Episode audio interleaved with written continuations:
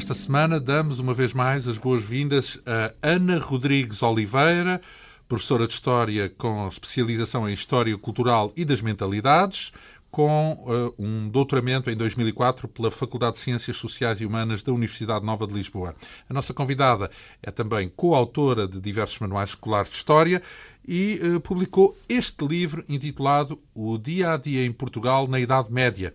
É uma edição esfera dos livros, com perto de 300 páginas, uh, que traça o retrato do cotidiano deste país entre os séculos XII e XV na semana passada vimos eh, como é que era a vida, sobretudo das mulheres, eh, também das crianças, por volta do ano 1300, 1400. As mulheres da nobreza destinadas a ter filhos, as mulheres da plebe destinadas a trabalhar ao lado dos maridos, os meninos eh, educados por famílias emprestadas e, sobretudo, destinados às artes da guerra, isto dentro da nobreza. Só mais tarde, a partir do século XIV, XV, é que começam a aprender, por exemplo, também a ler. As meninas da nobreza aprendem a bordar e são muito cedo destinadas a um casamento, enfim, que, desde que fosse benéfico para a família, por vezes, aliás, entregues precocemente às famílias do futuro marido. É uma época da Alta Idade Média em que a saúde era tratada com rezas, com mesinhas, a higiene, digamos, muito relativa, pelo menos uh, uh, se tivermos em conta o que é hoje o padrão de higiene. Aliás, um, a partir de certa altura surgem recomendações de lavar as mãos antes e depois das refeições, aparecem também os guardanapos. Já quanto aos banhos, aconteciam apenas em ocasiões especiais, tipo dias de festa, ou eventualmente não, tomava, não se tomava bem. Era, era também uh, essa a situação, sobretudo dentro das uh, classes populares, digamos assim. Uh, enfim, o povo vivia de terras que normalmente arrendava aos senhores, pagando quase sempre em géneros, ou, ou até com trabalho, ou seja, tinham que cuidar da terra dos, dos, dos senhores, dos patrões, chamemos-lhe patrões. o comércio acontecia sobretudo em feiras. Um, ora bem, Transportes. O que é que podemos dizer? Porque não havia a carreira, não havia metro. Eh, como é que, não digo tanto uh, as pessoas mais abastadas, porque essas imagino que tinham animais e podiam se deslocar, as outras como é que andavam de lá? Havia transportes? Uh, havia alguma diligência, alguma forma de, de se deslocar de um lado para o outro? Não, as pessoas deslocavam-se a pé, e estamos a falar mais uma vez das pessoas do povo, deslocavam-se a pé. A pé, dezenas ou centenas de quilómetros? A pé ou nas suas azémulas, portanto, nos seus animais ou nas suas carroças. Uhum. Um, ao contrário daquilo que se pode normalmente pensar, viajava-se, viajava-se na Idade Média. Uh, há uma publicação muito interessante da professora Iria Gonçalves, que é precisamente Viajar na Idade Média, uh, em que ela dá uh, mais ou menos como estimativa uh, os 40, 50 quilómetros diários.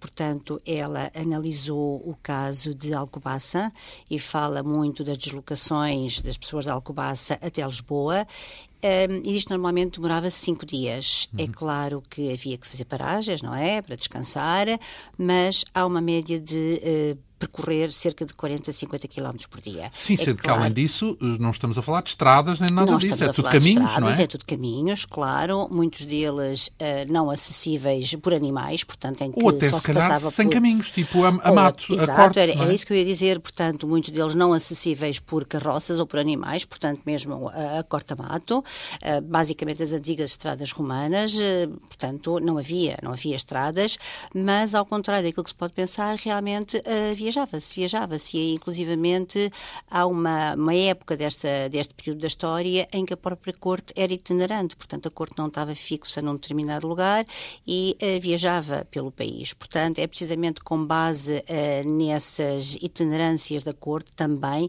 que se pode calcular a distância percorrida viajar não significa lazer. Ou, havia férias, por uh, exemplo? Não, não, não. Viajar, viajava-se em trabalho ou viajava-se em devoção. Hum. Viajava-se para vender produtos.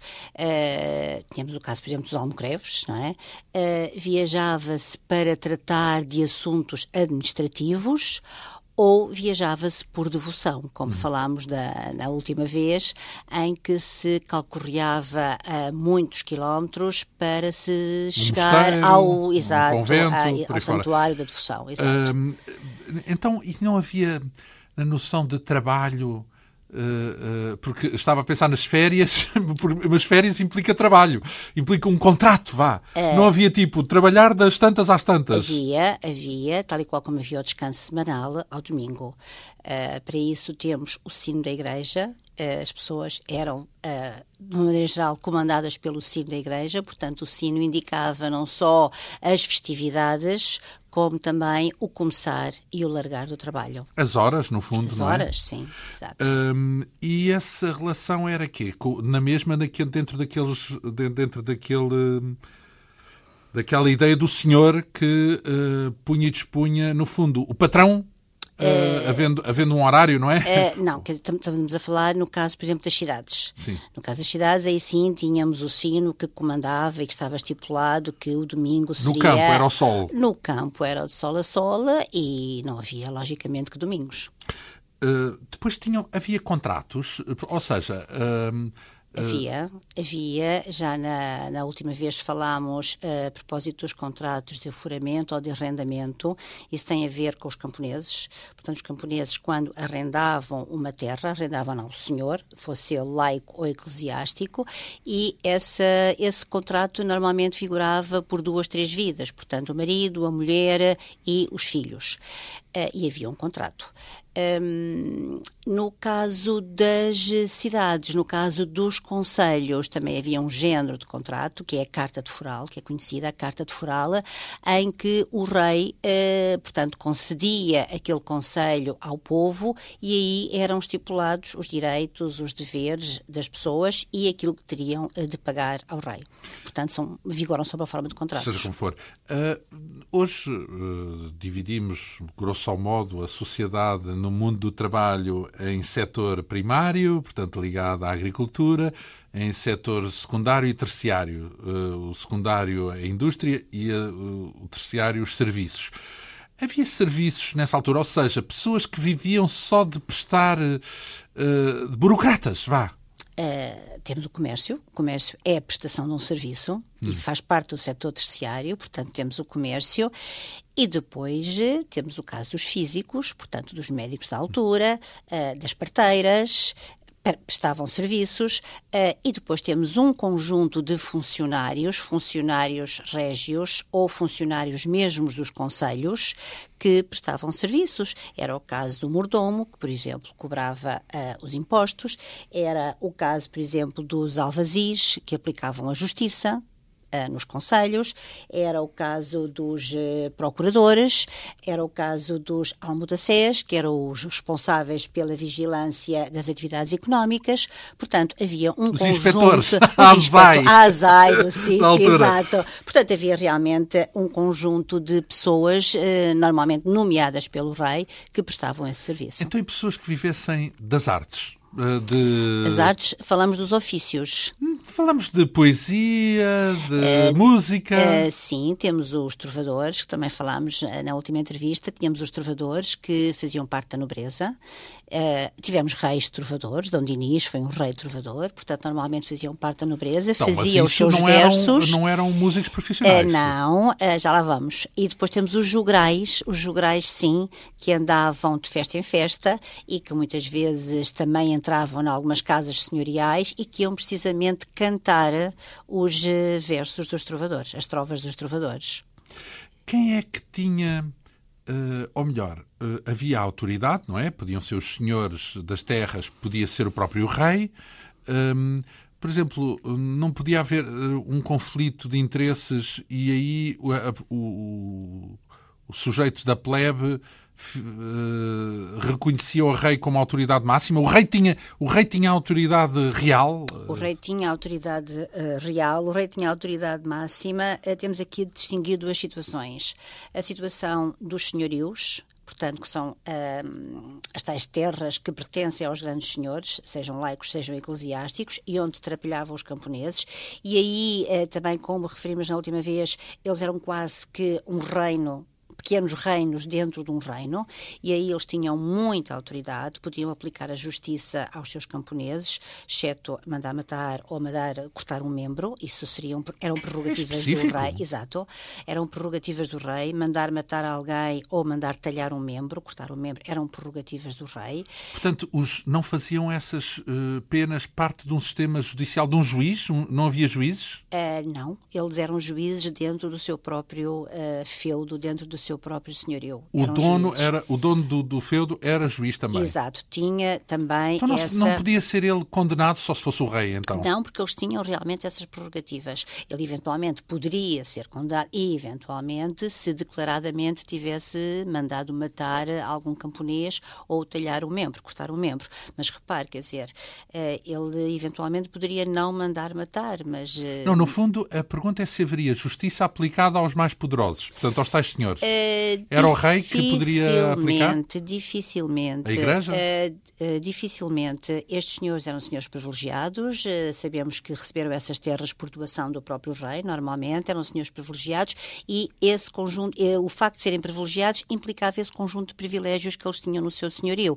Eles podiam ter armas, eles podiam ter exército. Aliás, o rei, quando combatia, o rei não tinha um exército próprio, o rei tinha de solicitar os exércitos dos vários senhores. Portanto, estes senhores tinham realmente muitas, muitos privilégios, muitas prerrogativas. Como também referi-se na última vez, eh, em Portugal o rei teve sempre, eh, foi sempre a autoridade máxima. Houve países em que isso não aconteceu, em que alguns destes senhores chegaram a ter França, mais, é? por, exemplo, chegaram a ter mais poderes do que o próprio rei, daí muitos conflitos. Em Portugal, o rei, eh, com algumas exceções, também falámos na última vez do caso de Dom Sancho II, que foi de certa forma um rei um bocadinho, teve alguma dificuldade em conter todos estes ímpetos senhoriais, foi um reinado uh, muito complicado, mas de uma maneira geral o poder do, do rei vigorou. Então, e a Depois?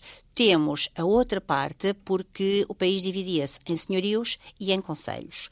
Os conselhos eram realmente terras que eram dadas ao povo, uh, muitas vezes era o rei que as dava ao povo, muitas vezes porque necessitava de as povoar. Temos o caso do nosso Dom Sancho I, que teve o íbito de, de, povoadora, portanto as terras precisavam de ser povoadas ou porque eram mais eh, inóspitas, menos férteis. Então, mas aí dão porque... ao povo como? Dão diretamente às pessoas, uh, sim, individualmente, sim, é isso? Tipo, uh, concursos? A grupos, a grupos grupos, a grupos de pessoas que já lá viviam, grupos de pessoas que já lá viviam, ou porque ficavam mais junto à fronteira e necessitavam então, de ser era uma contrapartida de género, vocês uh, dou-vos estas terras exato, e vocês cultivam-nas. Exato, uh, daí a Carta de Foral que há bocadinho falámos. Portanto, os conselhos eram criados pelo rei através de uma Carta de Foral. Nessa carta uh, estavam precisamente escritos os direitos, os As deveres, exato, que o rei tinha e que um, o povo aí tinha. O povo aí tinha autonomia, podia nomear nomear os seus representantes, eh, podia escolher os seus representantes. É claro que tinham de ter sempre o aval do rei, mas havia aí uma maior democracia, com muitas aspas, não é? é claro. Então, mas eh, isso quer dizer também que havia uh, boas, parcelas, boas parcelas do território do país Havia uma fronteira, by the way. Não, propósito. Não, não, havia uma fronteira, não havia uma fronteira. Era assim por alto, é isso? Mas, de uma maneira geral, o norte era mais senhorial, porque primeiro reconquistado, não é? À medida que a reconquista ia avançando, iam-se doando essas terras como recompensa. Portanto, de uma maneira geral, o norte mais senhorial, o sul mais conselhou. Uh, e, e, havia, não havia, portanto, aqueles marcos que existem que separam as terras umas das outras, não é? Que, como se fossem limites? Havia a nível dos senhores, uh, portanto, dos senhorios... Mas não de um país, de um reino? Não, de um país, não.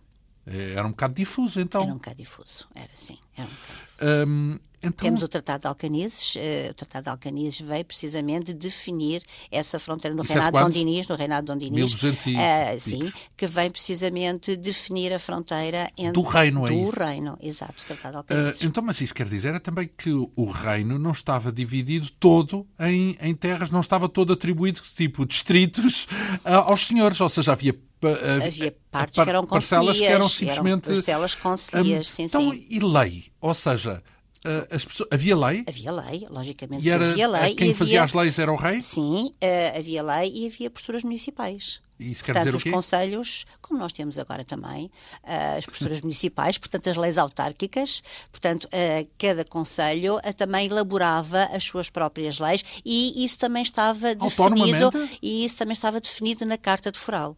Sim. Exato. Uh, ou seja, o rei concedia essa. As cartas, de foral, as cartas de foral variavam de conselho para conselho, embora todas elas tivessem definido os direitos e os deveres, mas variavam de conselho para conselho, até muitas vezes em função de ser um conselho uh, mais litoral, um conselho mais do interior, um conselho mais dedicado à agricultura, um conselho mais dedicado. Tomara os conselhos hoje essa liberdade de uma lei Exato. própria, uma por lei exemplo, só. Por exemplo, havia uh, conselhos que estavam uh, isentos de pagar determinados impostos, outros, por, pelo contrário, tinham de os pagar, portanto, isso também variava de conselho para conselho, conforme as características de cada um. E conforme a negociação, entre aspas, conforme não é? Também. Uh, depois, o, o rei. É Aliás, é... deixe-me só dizer-lhe uma coisa: há conselhos que chegam a ter duas e três cartas de foral, portanto, que as cartas de foral depois vão sendo adaptadas também à evolução do próprio conselho. Atualizadas. Atualizadas, uh, exato. Uh, então, e como é que o rei exercia porque eh, podemos imaginar que se, fosse, se, se, o domínio fosse de um senhor, ele teria lá, os seus polícias, entre aspas, portanto, para aplicar a autoridade havia uma polícia? Havia, não, não repare, havia. A nível dos senhorios, os próprios funcionários régios estavam impedidos de entrar nos senhorios. Portanto, uh, esqueçamos os senhorios nesse aspecto. É, tinham autonomia total. Exato, tinham autonomia total excetuando, tal caso, a administração Sim. da justiça. Mas tinham, eh, como lhe disse, eram pequenos reis dentro do reino. E, Portanto, e esses pequenos reis, vamos primeiro por partes, dentro desses uh, espaços senhoriais, como é que exerciam a autoridade? Tinham uh, homens, tipo, como se fossem seguranças que impunham uh, a vontade? Tinham, e tinham, por exemplo, homens... o caso do mordomo, uh, como se chamava o mordomo, que era o que estava encarregue de receber todas as quantias, todos os produtos que havia Portanto, para receber. Passava Portanto, a vida de um lado um para o outro de um dentro, fiscal. dentro exato, das terras. Exato, exato. Para recolher e, no fundo, representando o senhor, não é? Exato, Com a exato, cobertura exato. do seu senhor. Não, ele estava ao serviço do senhor. Eu estava ao serviço do Pronto. senhor. Então, mas e como é que se exercia a autoridade? Porque hoje imaginamos uma polícia que aplica, ou vigia, controla, uh, fiscaliza a aplicação da lei. Como é que era fiscalizada? Uh, no caso dos senhorios, isso não existia porque eles tinham todas essas prerrogativas. Eram eles próprios. Eram eles próprios.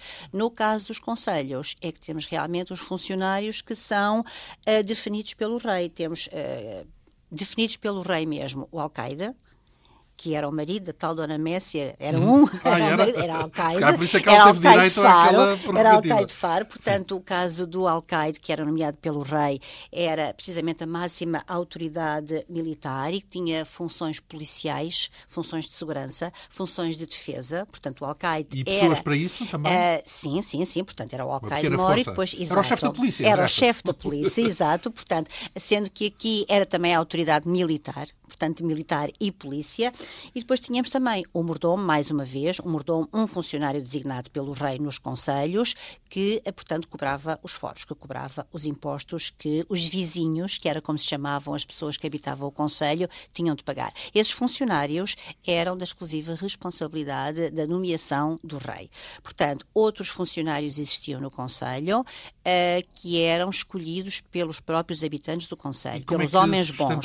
Estes pessoas? dois, este, estes dois grupos eram nomeados pelo próprio rei. Quem é que eram pagava? Pelo quem? próprio rei. O rei estavam sustentava. Ao cargo do, estavam ao cargo do próprio no fundo, rei. eram conselheiros, mas sustentados sim, uh, sim. pelo rei. Sim, sim. Um, depois, uh, falamos de, portanto, de controle Havia tribunais? Não. Havia, havia uh, justiça? Uh, havia tribunais, não. Uh, normalmente nos conselhos o tribunal vigorava na casa onde se reuniam os homens bons, portanto, que seria, ou que seria de certa forma os alicerces da nossa Câmara. Pronto. Os homens bons Os, os homens bons, os, os, homens bons eram normalmente os homens mais ricos do conselho, os homens mais sabedores, os homens mais conhecedores e que eram, portanto, que era um conjunto de homens que governava administrativamente portanto, um o conselho ou de por qualquer exemplo, coisa, eles diziam quem é que tinha razão. A nível de tribunais, temos os alvazis, é como se chamavam, que eram os que tinham a cargo a aplicação da justiça e que eram eleitos pelos homens bons. Havia prisões penitenciárias? Eh, havia prisões, havia prisões, embora que, de uma maneira geral, os castigos eram aplicados no pelourinho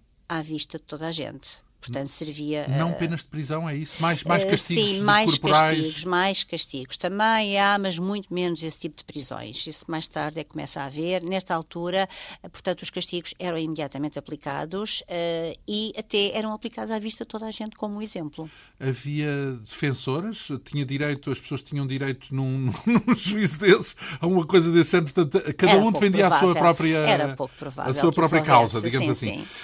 Hum, o, livro está organizado de uma forma muito interessante e já lhe dei os parabéns e dou-lhe esta semana de Obrigada. novo os parabéns, hum, e nomeadamente hum, porque conseguimos perceber tanto a perspectiva uh, do, do povo, digamos assim, como a perspectiva do normativo senhorial e por aí fora. E vai dando exemplos muito concretos daquilo que representa, casos concretos que já nos explicou a semana passada, eh, existem em vários documentos eh, Uhum. e que têm a ver com o tal dia a dia dos portugueses dessa época, portanto, da Idade Média. Hum, mas normalmente junta também sempre um adágio, um provérbio, eh, que tem a ver com a natureza dessas. de- desse dia a dia. E um dos provérbios que achei mais curioso diz que antes o mal por vizinho que o cavaleiro mesquinho. O que é que significa Ora bem, isso tem precisamente a ver com aquilo que nós temos a falar. Portanto, o cavaleiro era ah, da nobreza, portanto, era o senhor da nobreza e era o senhor do senhorio que, ah, não direi escravizava, mas quase que escravizava, que explorava o camponês. Portanto, ah, o vizinho quem era? O vizinho era o habitante do Conselho. Como eu há bocadinho disse, chamavam-se vizinhos todas as pessoas que viviam no Conselho. O que é que esse ditado quer dizer? Portanto, antes ah, o mau o vizinho, quer dizer, eu prefiro, eu prefiro ter um vizinho mau do que viver subordinado a um cavaleiro mesquinho. Portanto, o cavaleiro é da nobreza, quer dizer que Então eu, ao um- viver no Conselho, isto aqui temos de extrapolar um bocadinho, porque isto aqui é, de certa forma, a divergência entre o Conselho e o senhorio. Portanto, se eu, eu prefiro ter um ah, vizinho mau, Portanto, porque quer dizer que eu vivo no Conselho, quer dizer que eu tenho autonomia, quer dizer que eu tenho alguma liberdade um do, mim, que, é? do que ser eh, subjugado por um cavaleiro mesquinho. Uh, digamos que já existia nesse sentido, dentro dos adágios populares, uma certa irreverência e uma certa. Claro, sempre, sempre uma crítica à sociedade. É claro que por isso é que eu publiquei vários eh, ditados populares, porque eles também são, de certa forma, o símbolo do sentir eh, e do, do espírito crítico de um povo também. E, e as pessoas tinham. uh, havia a possibilidade de hum, uma pessoa sendo da plebe. Hum, passar para subir num estrato social ou isso era de sangue e mais nada? Eh, Bom, não, não esqueçamos hum, o Fidalgo. Fidalgo, filho de algo. Portanto, aqui temos o caso da nobreza. A nobreza era transmitida de geração em geração, a linhagem vinha dos seus antepassados. Daí se dizer filho de algo. Independentemente daquilo que fizesse, era nobre porque era filho de nobre. Tinha sangue azul. Pronto. No caso da, da plebe subir mais para a frente, mais para o final da Idade Média, vá mais para a frente, mesmo depois passando a Idade Média, temos o caso de um grupo social que vai surgindo, que é a burguesia, que, que é, de certa forma, o povo mais endinheirado, o povo que se vai dedicar ao comércio e que vai enriquecer Mais com o comércio e que vai enriquecer com o comércio, portanto, que se vai diferenciar completamente do artífice ou do agricultor, embora tendo ascendido do povo, mas vai se diferenciar economicamente e depois até em termos de cultura, porque são os filhos da burguesia que vão depois também para as universidades. Portanto, esse grupo social, essa camada social que vai sair do povo, já Essa- muito final da Idade Média, já muito final da Idade Média, 1500, século, séculos XIV, final do século XIV, século XV, já muito. Portanto, quando a burguesia começa realmente a destacar-se do resto do povo. Mais para a frente, e isso já é a Idade Moderna, portanto já não tem a ver com a Idade Média, já a Idade Moderna, há possibilidades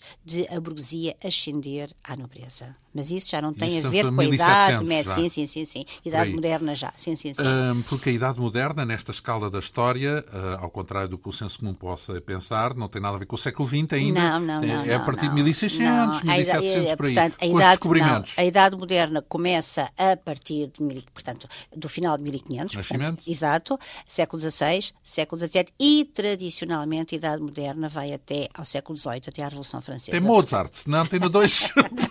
vai é que é. ao século XVIII, exato. Mais ou menos. Depois temos idade contemporânea, que é basicamente século XIX, XX e XXI. Portanto, Claro. moderna não é contemporânea neste Claro. caso. Uh, depois, um, portanto, estamos a falar uh, de uh, anseios sociais que só apareceriam mais tarde.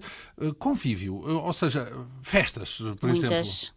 Sim? Muitas. Divertiam-se, eh, portanto, as muito, pessoas. Divertiam-se no meio, no meio da pobreza ou no meio da, da Há miséria. festas também uh, populares, é Sim, isso? fes- festas populares, mas repare, nós hoje também ainda temos um bocadinho desse tipo de festas rurais, por altura das colheitas, por altura das vindimas. Ah, muitas romarias vezes, também, não é? Mas, sim, mas as romarias têm já um caráter talvez mais religioso, como as peregrinações têm um caráter mais religioso.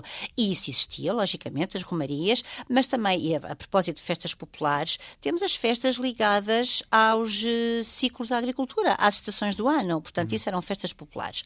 Para além depois das outras festas que se realizavam pelos casamentos, pelos nascimentos, pelos batizados, tudo isso era uma festa. E estamos a falar das festas do povo. É claro que as festas da nobreza e as festas do rei Eram eram festas de grande ostentação, não é? Mas, e acho que também chegámos a falar nisso da última vez, a própria morte muitas vezes tinha um pequeno convívio, uma pequena festa, pequena conforme as possibilidades de cada um, no final. Portanto, depois de terminadas as exéquias, a família, a família nuclear e mesmo a própria Falamos família nobreza, não é? alar- mas o povo também, o povo também, atenção, o povo também. A própria família alargada, que- e quando eu digo alargada, vai aos parentes e vai aos vizinhos, muitas vezes depois das exéquias reunia-se e eh, comia, Mas a plebe bebia. tinha direito um, a enterro e a funeral e a campas? Havia, havia cemitérios? Havia cemitérios. Para o Eh, eh, censo- sim, para o eh, as pessoas. cidadão comum? Sim, sim, sim, sim, sim. Claro que havia. claro Não que era havia. apenas reservado Não, ah, é, é claro que havia eh, distintos, sim. distintos cemitérios. não é? Aliás, se pensarmos, os nossos reis estão todos eh, na batalha e por aí fora. não é? são completamente diferentes. São completamente diferentes, não é? É claro que o povo também enterrava os seus mortos e também fazia as suas. Cultivo, a campa, não é? Exato. Hum, quando fala de diversão, eh, falamos de festas, então e espetáculos? Eh, porque sabemos, por exemplo, eh, eh, que havia no século XVIII uma ópera no Tejo que, é- e representava eh, a própria autoridade, eh, digamos, o, o espetáculo tal como planeado e programado pela autoridade, pela, pela autoridade régia. Uhum. Sim, sim, sim. Eh, mas se falamos na Idade Média, Havia existem também. Salas de espetáculos ou espetáculos organizados? Havia espetáculos organizados. Festivais, vá. eh, Não propriamente festivais, mas havia espetáculos que chegavam a durar vários dias, a propósito de uma entrada real, a propósito de uma saída real. Portanto, quando, por exemplo, uma das nossas infantas saía e ia casar com alguém noutro, noutro reino, portanto, organizavam-se festas. festa. Casamentos, os casamentos reais, os casamentos régios, eh, duravam muitas vezes vários dias. Eh, o livro tem eh, descrições sumptuosas dos banquetes e do luxo dessas festas. Hum, eram casamentos negociados? Eram casamentos negociados a nível da nobreza e da realeza, a nível do povo, não. Não eram negociados? então nível do casava-se por amor? A nível do povo, tudo era mais eh, liberto, tudo era mais simples, tudo era mais liberto. É claro que o casamento válido ahm, seria o casamento por igreja, mas de qualquer das formas eh, podia-se casar dizendo só mais ou menos estas palavras: queres casar comigo? Quero, queres casar comigo? Também quero e estamos casados. Portanto, havia este Sem testemunhas? sim, havia este tipo de casamento, ou havia também o é outro, do o outro hoje. casamento. Não, não, é um, é um Hoje- bocadinho, é um bocadinho a Hoje união de facto. o notário. É um bocadinho a união de facto que hoje em dia temos. Exato. Também não precisamos de notário, não é? A união Não, de é facto verdade. também é um bocadinho assim. E havia também outro tipo de casamento, também era reconhecido, se, se assim por testemunhas, se fosse reconhecido que essas pessoas já coabitavam ao fim de X anos. Isso é é Portanto, de também facto, era facto. reconhecido. É claro que o casamento hum, legal era o casamento por igreja e havia uma grande batalha do clero para que as pessoas se casassem por igreja. Mas havia estas formas mais simples no povo de Então, se mas, casarem. mas, mas isso era por vontade dos, uh, Dos noviços? Dos Era próprios? Ou era a família, em todo o caso, Não, tinha que não, não, não, não, ter a palavra por decisiva? vontade dos próprios, tanto que estes casamentos são conhecidos por casamento a furto.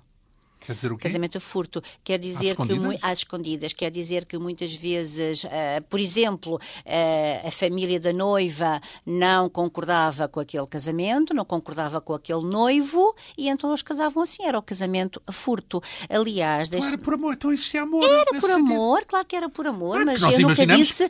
Mas, bem sei, mas imaginamos que uh, a ideia do, do romântica que é uma coisa muito mais tardia, não é? Mas, é... pelo menos no povo, já existia essa ideia de se juntarem sim, pessoas porque gostam claro, uma da outra, simplesmente. Sim, claro. E repare noutra coisa, por exemplo, o casamento do nosso Dom Fernando, nosso rei Dom Fernando, com a Dona Leonor Teles começa por ser um casamento às escondidas. É um casamento a furto, é um casamento de feito às escondidas, exato, de amor, porque a população não gostava da Dona Leonor Teles, como sabe, ela é das pessoas, das mais rainhas mais mal vistas da nossa história. Injustamente, porque ah, injustamente, existe. quanto a mim, injustamente, porque tudo aquilo, tudo aquilo que fosse uma mulher uh, de ser decidida e ocupar campos que eram habitualmente masculinos, portanto era o suficiente para ela ser denegrida. E aqui quem a vai denegrir imenso é o nosso uh, Fernão Lopes, não é? Que As escreve crónicas. maravilhosamente, mas que denigre muito a imagem de, de Leonor Que era a cultura popular também, eh, não é? Ele uh, reflete um bocadinho sim, essa cultura popular. Não é a cultura popular, repare, ele era pago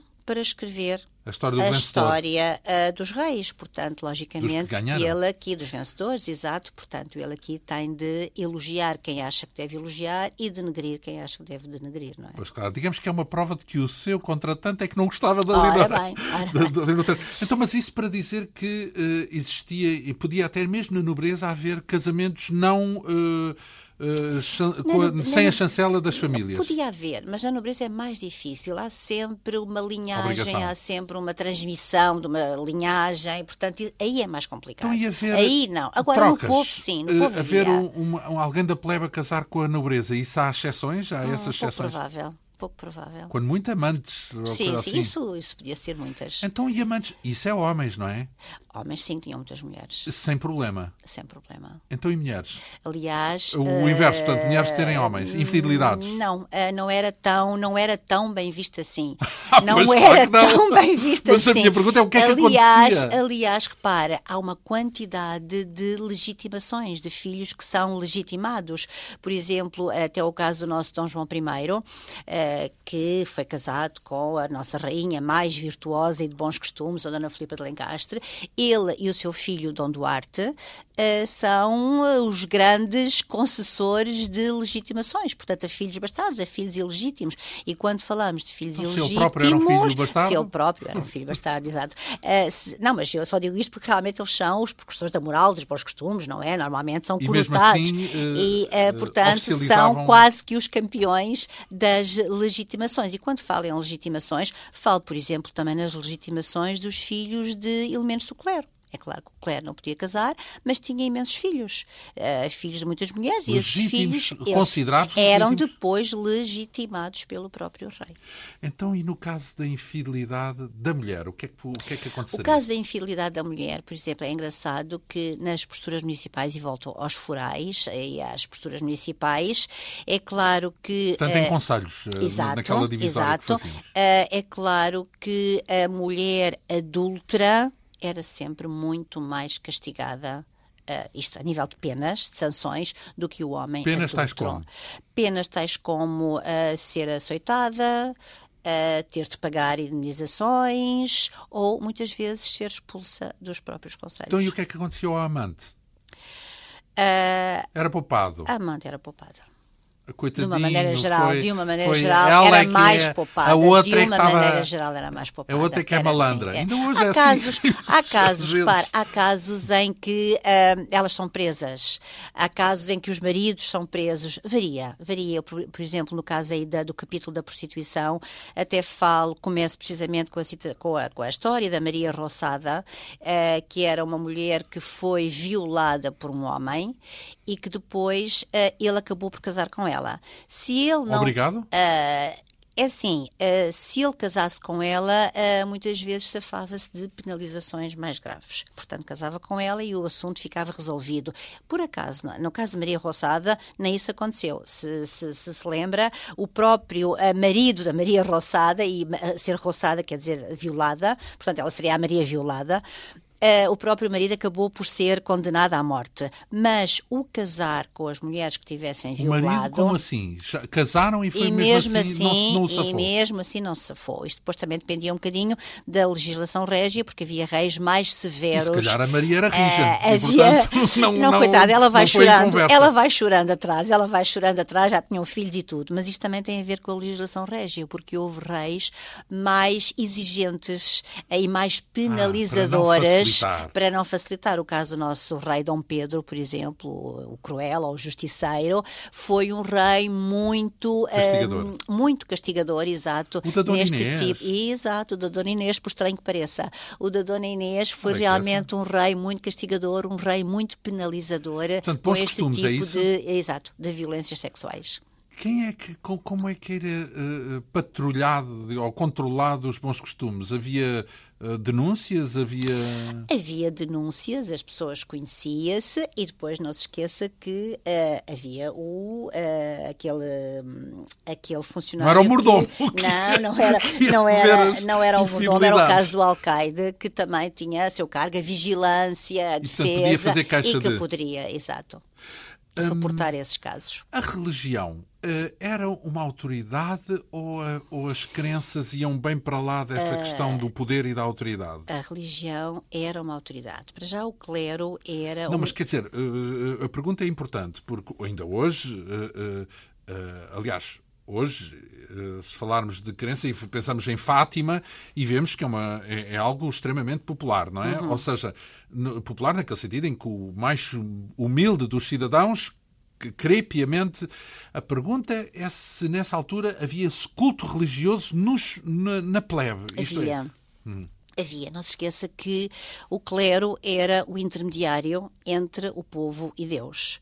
Portanto, a qualquer benesse, qualquer pedido passava pelo clero. O clero tinha muita importância e não se esqueça também que as pessoas eram muito incultas. Portanto, tudo aquilo que elas não conseguiam explicar, tudo aquilo que elas não conseguiam responder, o clero aí tinha um papel eh, importante. Intérprete. Eh, Pronto, porque seria Deus. Eu, eu ainda me lembro, ainda me lembro, e não sou da Idade Média propriamente, mas ainda me lembro, por exemplo, da minha avó a dizer, quando havia uma grande trovoada, e ela dizia: É Nosso Senhor que está a zangar-se connosco, é Nosso Senhor que está zangado. Portanto, é claro que recuemos à Idade Média, os conhecimentos eram ínfimos, portanto, uma grande chuvada, uma grande desgraça, ah, logicamente que aí era o poder de Deus que se estava a verificar. E o clero aí tinha como função tentar apaziguar essas coisas. É claro que o clero tinha muita, muita importância e eh, depois temos aqui a situação da outra vida. Depois de morrer, como é que é? Não se esqueça do peso do clero, não se esqueça do, do inferno, não se esqueça do paraíso. Portanto, as pessoas tinham a, a preocupação de salvar a sua vida para além da morte. E então, eh, não é por acaso que o clero também era um grupo social muito rico, porque as pessoas tinham por costume, e pessoas falamos desde o rei até ao mais ínfimo povo, não é? Eh, doar à igreja, doar ao clero muitos dos seus pertences, muito ou pouco, sorte muito ou pouco, conforme tivessem, precisamente para salvaguardar a sua vida depois da morte. Portanto, sim, as pessoas eram seja, é- extremamente religiosas. E, e- e isso influenciava o dia a dia, no fundo é isso. É Isso influenciava mais, o mais se dia-a-dia, calhar até do não- que hoje. exato. Uh, as missas eram dadas em latim, porque isso As é só uma mudança sim, recente, muito não é? recente, As exato. pessoas sabiam latim? Uh, Sabia-se porque era a língua que se falava. Durante muito tempo foi a língua que se falou na Idade Média. Até Dom Dinis, uh, depois Dom Dinis é que uh, obrigou que os escritos oficiais passassem a ser feitos em português, mas uh, a base era o latim. Ah, não era bem falar, então era os documentos, Sim, melhor exato, isso, porque exato, não era a língua exato. falada. Não, não, não, os documentos. corrente. Exato, exato. Uh, e, e o povo também sabia latim? Não, de uma maneira geral não sabia, mas eu, repare, eu lembro-me, e volto à minha infância, lembro-me de ser miúda e ir à missa e tudo era em latim, ninguém percebia nada e as pessoas papagueavam aquilo tudo em latim e não percebiam nada. O caso da minha avó, por exemplo, papagueava aquilo tudo e não percebia nada. Portanto, era isso que Mas acontecia. isso era um é? ritual, não é? Era um ritual, exato. Hum, depois, o que eram os jejuns? Porque há uma altura onde fala aqui. Os jejuns, mais uma vez, a importância da Igreja, portanto, era a abstinência de comer carne, essa era todas as sextas-feiras e toda a, a, a, quaresma, todo o período da quaresma, mas as pessoas muitas vezes faziam jejuns como uma mortificação pelos seus pecados, portanto, para salvaguardar, para se salvarem, para um, portanto, ficarem limpas dos seus pecados. Uh, os jejuns eram muito vulgares serem feitos, não, por, to, por todos os grupos sociais, por todos os o próprio povo fazia, independentemente da fome que podia passar, no caso, por exemplo, do camponês, mas o medo da morte em pecado, o medo do pecado levava muitas vezes a fazer os jejuns. Se pensarmos na religião hoje, num nível assim popular, uh, vimos que há muita hum, parte religiosa, mesmo católica, cristã, que está enraizada no paganismo. No paganismo. Há, há imensos santos eh, para tudo e para mais alguma coisa. Um, o paganismo não era dominante. Isto falamos no século XX, não é? O que então imagino o grau de, de, de, de paganismo, que existia. paganismo que havia. Claro, aliás, repare, muitas destas festas acabavam por ser eh, festas pagãs. Uh, eu vou-lhe só ler aqui um bocadinho, já agora, leio um bocadinho aqui do, do capítulo que fala disso, e diz precisamente que, um, apesar da sociedade ser profundamente cristã, as crenças e as práticas pagãs continuavam a coexistir com a religião. Acreditava-se no poder da magia, nas práticas supersticiosas, acreditava-se no encantamento, no mal olhado, no agoiro, nas pragas e em todo o tipo tipo de malefícios mágicos. Havia filtros do amor, havia filtros do desamor, havia coisas sujas e torpes que se davam de beber aos maridos e aos amantes, uh, podia-se matar à distância, e temos aqui exemplos no livro, através de, fei uh, através de feitiços, normalmente feitos pelos mouros, ou pelas moras neste caso, através de feitiços e de diabólicos encantamentos, havia a própria hóstia sagrada e os próprios óleos do crisma eram usados para preparar feitiços. Bruxaria uh, ligadas a estas crenças, havia depois especialistas e profissões muito procuradas e lucrativas. Portanto, é claro que a religião era muito forte, mas também havia uma grande dose de, de paganismo. Claro, e misturava-se bem. Misturava-se, misturava-se, misturava-se. Aliás, aliás, repare, aquilo que nós falámos na última vez, de depois, no, nos próprios santuários, de depois de ser invocado e ser alcançado a graça, um, a graça divina, os próprios santuários viravam são uh, lugares onde se comia, onde se bebia, onde se dançava, onde se cantava. Portanto, hoje em dia é um bocadinho impensável fazer isso numa igreja. Sim, mas na altura, na altura... misturava-se com essa Exato, tendência portanto, para o ritual ora pagão. Bem, ora bem. Um, quem é que podia ir para a vida religiosa? Só, só, só os. A plebe podia ambicionar ter um religioso? A plebe podia ir para a vida religiosa porque não se esqueça da, da oblação. Uh, temos muitos casos, por exemplo, de mulheres que ou não conseguiam engravidar ou que os filhos tinham tido qualquer problema grave que não os conseguiam curar. Do povo. Do povo. E que prometiam, se realmente essa graça fosse alcançada, essas crianças ingressariam na vida religiosa. E temos muitos casos de crianças do povo que vão para a vida religiosa. E depois também temos uh, pessoas da nobreza, tanto rapazes como raparigas, filhos segundos, uh, filhos bastardos, que vão, que, que, ingressam precisamente na religião. Então, digamos que é dentro da religião, se calhar até há, dentro do mosteiro, até há mais democracia, no sentido de haver pessoas que se juntam tanto da nobreza como da plebe uh, em uh, condições de igualdade dentro de um convento sim, ou de um mosteiro. embora que a noção de democracia num convento não Era existe, relativa, não sim. é? Porque não, mas, dizer, mas vem de vários, vem, não, não vem, vem só de vários área. tratos sociais. Vem de vários vem tratos sociais. sociais. Exato. Uh, depois temos as... Embora que também, desculpe, também existiam vários tipos de clero. Portanto, há o clero. Os ricos ficavam com, clero, com os clero, fias. Pronto, portanto, o sacristão atenção, é que era do povo. Atenção a esse conceito de democracia. o bispo, o bispo era, era na mesma da, É, da claro, nobreza. Claro, a Então- abadesa, a abadesa ou abade. Então, e o convívio com os outros com os outros credos, por exemplo, com os judeus, porque o judaísmo ah, até aí 1500 ainda ficou, ah, ainda era bastante Sim, presente. é? eh, sim, aliás, foi precisamente com Dom Manuel que os judeus foram expulsos de Portugal. Ou se converteram, e aí temos os cristãos novos, Pronto, então, ou se converteram, ou foram durante toda a expulsos. Idade Média houve Exato, judeus. conviveram, conviveram precisamente com judeus E e, com moros.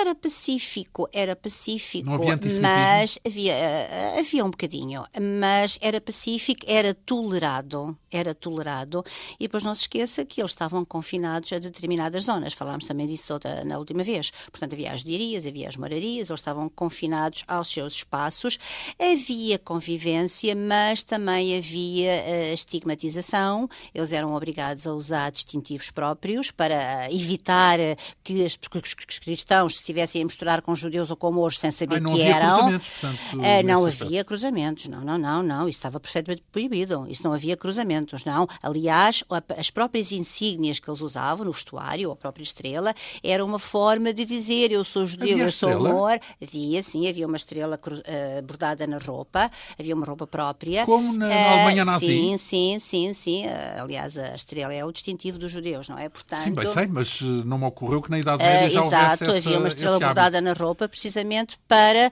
que nenhuma mulher cristã, nenhuma mulher ah, honesta cristã se fosse envolver com um moro ou com um judeu sem saber. Portanto, isso era proibido. O que era a mulher mondaira? A mulher mundaira Porque é um capítulo onde fala das mulheres mondairas. É a prostituição, é a prostituta. Aliás, tal, e agora atenção à comparação que eu vou fazer, mas tal como os judeus e os moros, as prostitutas era um grupo aceito pela sociedade, tolerado pela sociedade, embora estigmatizado. Portanto, eles eram simultaneamente aceites, mas simultaneamente eh, estigmatizados. Porquê? Porque eram considerados também necessários à sociedade. A própria prostituta era considerada útil à sociedade. Qual era o prisma? O útil qual era o- sentido? o, útil Só fosse sentido? informal, não? Calma, útil, útil em que sentido? Já ah, na Antiguidade, por exemplo, São T- Santo Agostinho, ah, do Clero, não é? Santo Agostinho, dizia suprimir as meretrizes e as paixões libidinosas invadiram o mundo. Portanto, estas mulheres funcionavam como o escape, escape, o escape dos homens, portanto, protegendo as mulheres dignas, as mulheres honestas desses escapes Dessa tendência violentos, libidinosa, sim. exato, eh, dos homens. Ah, portanto, desgraçadas, então era para abusar, eram para serem abusadas. Porque, mas as- não se pode abusar da mulher, vamos abusar de uma prostituta. Ah, Pronto, mas muitas vezes elas também eram mantidas por eh, homens muito ricos e acabavam por ter eh, uma, vida às vezes razoável. melhor do que outras mulheres e atenção, eram também uma fonte de rendimento para o reino porque eram taxadas. A Ah. prostituição era taxada, era Imposto. imposto. Imposto, senhor. E as gostava de posturas, saber quem é controlava e o as negócio. posturas municipais, e as posturas municipais também falam do na, na taxação. Devia Exato. ser, devia ser um imposto fixo. Ora bem, ah, são ingredientes, digamos assim, sociais, porque tudo isso fazia o dia a dia na Idade Média, é disso que falamos. Havia pessoas desgostosas que queriam emigrar. Imigrava-se na Idade Média? Hum, não havia muito essa noção. Não havia muita dessa noção. Ir à procura de uma Até vida melhor? porque- não, até porque. Até mesmo dentro do reino. Até porque o conhecimento do outro mundo era muito limitado, não é? Portanto. Mas dentro do reino, por exemplo, tipo Dentro do aquele, reino, aquele as pessoas, há, eh, campo as cidade, cidade pessoas, campo. como eu há bocadinho disse, as pessoas circulavam, mas não havia propriamente essa mobilidade, está a pensar. Não, não era tão visível assim. Menos ainda a comparação com a vida noutros países, então. Sim, sim, sim. Depois, as pessoas não viviam muito tempo, viviam. Há, há uma noção Não, de qual era a esperança não de vida? tirando o nosso Dom Afonso Henriques, que viveu até perto dos 80 anos e que é assim um caso eh, Único. único, ou pelo menos pouco vulgar, as pessoas viviam, eh, viviam pouco, 50, 60 anos, até porque eram vidas muito mais duras, até porque a medicina era aquilo que nós sabíamos, eh, portanto, logicamente que a esperança de vida era muito menor. Não havia reformas, certo? Claro Reformados. que não. Claro que não. trabalhavam Claro até o tempo claro todo. que não, trabalhava-se até morrer. Não, mas podia haver, era quando muito aquela, numa noção social de cuidar dos mais velhos, não é? Das Por famílias cuidarem dos enquanto, mais velhos. não. O idoso, eh, o velho idoso é uma, um grupo de pessoas que também está muito mal estudado na nossa história, tal e qual como estava a criança, antes de eu trabalhar sobre a criança, mas eh, não há essa preocupação, não. Então, mas e o que é que acontece aos velhos que ficam. Oh, vivem da caridade de cada um. Uh, Miséria, uh, isso. Vivem da caridade de cada um, mas se calhar na altura as pessoas eram muito mais solidárias, até porque as relações de vizinhança eram muito mais próximas do que hoje em dia. Portanto, se calhar na altura as pessoas eram muito mais solidárias com o velho, com o deficiente, com o órfão do que hoje em dia. Hoje em dia nós somos indiferentes a tudo isso. Não havia lares Havia asilos. Havia asilos, uh, aliás, havia asilos para órfãos, havia asilos para velhos, mas tudo isso se confunde um bocadinho com os hospitais, como falámos na última vez. Portanto, os hospitais é, eram, de certa forma, um misto de asilo, um misto de orfanato. Quem é que eh, sustentava os hospitais? Quem os, Ou tinha, os asilos? Quem os tinha criado? Podiam ser de iniciativa régia, temos várias rainhas que os criaram, podia ser uh, da nobreza, portanto, era de quem fundava esse hospital e que depois deixava em testamento como é que esse uh, hospital seria, uh, portanto, uh, como é que ele iria funcionar, quais as verbas que teria após a sua morte. Isso era deixado em testamento. Já falámos aqui. Temos, por exemplo, a nossa Rainha Dona Isabel, que criou um hospital para os meninos enjeitados, que era uma novidade, portanto, as crianças órfãs. Uhum. portanto, isso pode vir da própria rainha ou próprio, da própria nobreza. tínhamos os velhos, portanto Aqui, os velhos, lá está, se, se, morrem muito mais cedo, nem chegavam quase à velhice. Pronto, né? velho, Acabavam por morrer atenção, antes. Velho, uh, velho na noção que hoje temos de velho, pois, não é? Na altura, na altura o velho, velho. era. Pois. Uh, não sabiam eles que ainda deviam trabalhar até os 65 anos. Ora bem. Pelo menos 67. A mandar para os 67. Diriam, ah, se morremos antes disso. Bem, então. Uh, falamos do ciclo de vida e já que o livro é o dia a dia em Portugal na Idade Média e, e com isto estamos uh, está bem de ver uh, a fazer uma espécie de uma de uma uh, vá lá uma revisitação do dia a dia desde que se nasce até até à morte, morte. Uh, porque, porque porque a morte também era importante não é? Portanto ou seja havia uma importância Uh, apesar de ser um, um país cheio de, de, de, contrastes, havia uma importância, dedicava-se grande importância aos funerais. Dedicava-se, ao fim e ao cabo, era a última homenagem que se podia fazer àquele ente querido. E não falamos só dos nobres, certo? E não falamos só dos nobres, e não falamos só dos nobres. Portanto, não. havia a campa, havia o culto da campa, de, de ir lá fazer, é, de fazer rezas depois sim, das mortes. Sim, sim, Da vida para além da morte. Principalmente, principalmente durante o primeiro ano de vida. Aliás, o testamento. Vida? De morto. De morto, exato, depois de, exato, o primeiro ano depois de ter morto. Sim porque se considerava que só a partir uh, de um ano de, depois de morto é que a alma se afastava, portanto, durante esse primeiro ano ela andava por, andava por aí. Portanto, durante esse primeiro ano após a morte havia uma quantidade de cerimónias que eram feitas de uma forma mais uh, intensa. Um, atenção que quando falamos na morte, é claro que no cerimonial da morte existia, logicamente que existia, mas uh, mais maior, mais espetacular, menos espetacular, conforme o grupo social a que se pertencia. Mas ele existia porque as pessoas sentiam a dor de ver partir um ente querido, em todos os grupos sociais. Portanto, atenção àquela ideia que na Idade Média não havia sentimentos, não havia. Não, logicamente que não. Agora, é claro que um funeral de um rei ou um funeral de um nobre tinha muito mais pompa, muito mais espetáculo uh, do que propriamente uma funeral, um funeral da, do povo. Sabe-se onde estão, por exemplo, sepultados todos os reis da. Ah, sim, os reis, sim, os reis, sim. sim Portanto, todos, ficou o registro, sim. no fundo, de todos os. Uh todos os monarcas. Sim. Um, ao, ao, mergulhar neste universo, eh, no seu caso que estudou em especial também o universo das mulheres e das crianças, ou se quisermos, mais fundo ainda ao dia a dia do cidadão comum, não é? Porque a história muitas vezes é construída à volta dos atores, dos homens, a maior parte deles, claro. e aqui no seu caso a professora Ana Rodrigues Oliveira foi eh, pesquisar os, os anónimos, digamos assim.